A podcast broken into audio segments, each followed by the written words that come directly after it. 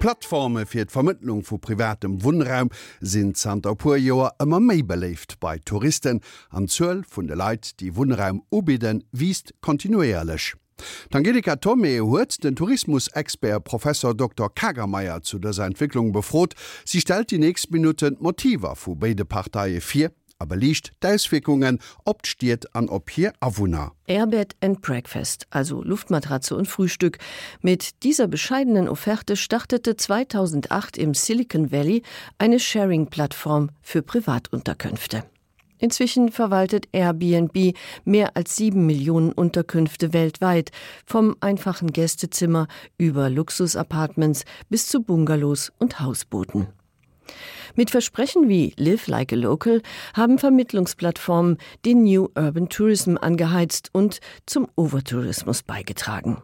Der Tourismusforscher Prof. Dr. Andreas Kagermeier, der an der Universität Trier lehrt, hat die Auswirkung von Sharing-Plattformen auf den Städtetourismus untersucht. Wir haben seit 2008 im Wesentlichen als Facilitator eine Reihe von Vermittlungsplattformen. Es ist im Augenblick im Wesentlichen Airbnb mit übrig geblieben. Das ist nichts prinzipiell Neues. Im Städtetourismus ist es so, dass wir davon ausgehen, pro Million Übernachtung im gewerblichen Sektor haben wir auch eine Million, wir nennen das in der Tourismusforschung Visit Relatives and Friends, also Besuche von Bekannten und Verwandten. Das heißt, es gab es schon immer.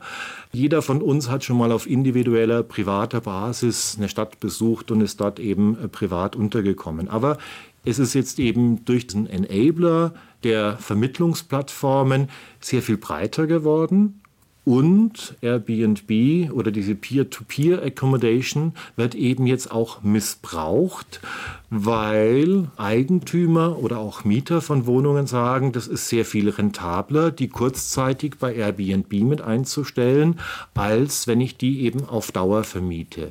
Die Plattform macht keinen Hehl daraus, dass sie ökonomische Interessen unterstützt. Vor allem aber fördert Airbnb laut eigenen Aussagen die Verbindung von Mensch zu Mensch, die Gemeinschaft und das Vertrauen von Menschen auf der ganzen Welt. Professor Kagermeier hat unter anderem das Profil der Gastgeber erforscht und die Gründe, warum Hosts ihre Wohnung über Airbnb anbieten. Der Mythos der Sharing Economy aus Sicht der Anbieter ist hier dieser internationale Kontakt, die Weltoffenheit, die sicherlich in den Anfängen auch auf anderen Plattformen Couchsurfing, äh, Nineflats durchaus eine Rolle gespielt hat. Inzwischen sind es durchaus profane Motive, abgesehen von denjenigen, die es wirklich als reines Business betreiben. Häufig ja keine ganz klassischen Biografien, keine ganz klassischen äh, Lebensstil und Arbeitsmuster, sondern Personen, die sagen ich bin jetzt einfach eine bestimmte Zeit nicht an diesem Ort. Ich bin als Kulturschaffender, als Kreativer vielleicht auch mal drei Monate woanders oder ich verdiene nicht mehr so viel wie jemand, der früher im industriellen Sektor einfach sein festes Tarifgehalt hatte, sondern der als Freelancer oder als digitaler Nomade einfach sagt ja, ich kann da ganz gut was dazu brauchen. Es gibt auch viele Fälle, wo jemand sagt ja, die Wohnung allein kann ich mir nicht leisten, aber WG, hm, wenn mir der nicht passt, ist vielleicht auch nicht so toll. Da habe ich eine flexible Form. Es gibt auch Fälle, wo eine Familie nebendran Zimmer oder eine kleine Wohnung gemietet hat und gesagt hat, vielleicht wollen wir in zwei, drei Jahren Kinder haben und bis dahin würden wir das über Airbnb geben. Also es sind schon aus der Lebenssituation oftmals nachvollziehbare Gründe, aber der Austausch ist nicht das das ist das was nach außen kommuniziert wird im Marketing auch der Plattformen aber spielt keine so große Rolle bei den Gastgebern dominieren also pragmatische Motive während bei den Gästen bestimmte Erwartungen hinzukommen wie Professor Kagermeier erklärt. Gleichzeitig ist es eben auch bei den Besuchern teilweise so, dass die sagen ja sind vielleicht ein bisschen günstiger, muss aber nicht unbedingt sein.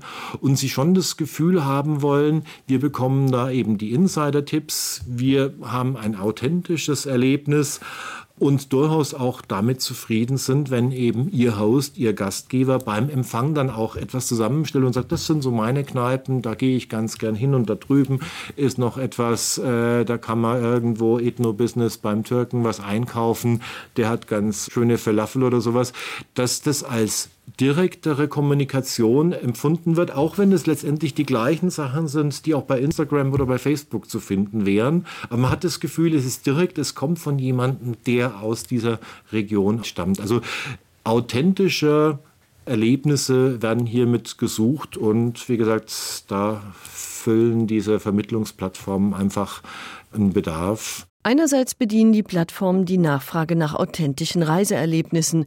Sie versprechen unter anderem Zitat interessante Kontakte zu Einheimischen und Insidertipps, die besser sind als jede Tourismusinformation.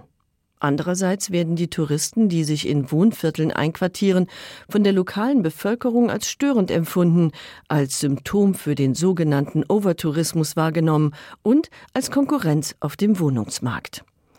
Die Pariser Bürgermeisterin Anne Hildago hat Airbnb letztes Jahr den Kampf angesagt, da die Plattform Zitat zum Anstieg der Mietpreise beiträgt und den Mangel an Wohnungen auf dem Mietmarkt verschärft.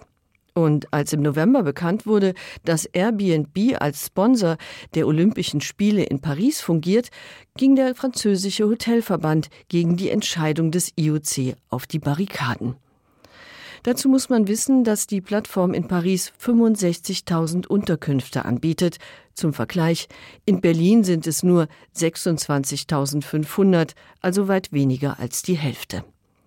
Nicht nur gewerbliche Anbieter und Wohnungssuche ziehen bei der Vermittlung von Wohnraum für touristische Zwecke den kürzeren, sondern auch die Städte, denen durch nicht registrierte Gastgeber unter anderem die Tourismussteuer entgeht.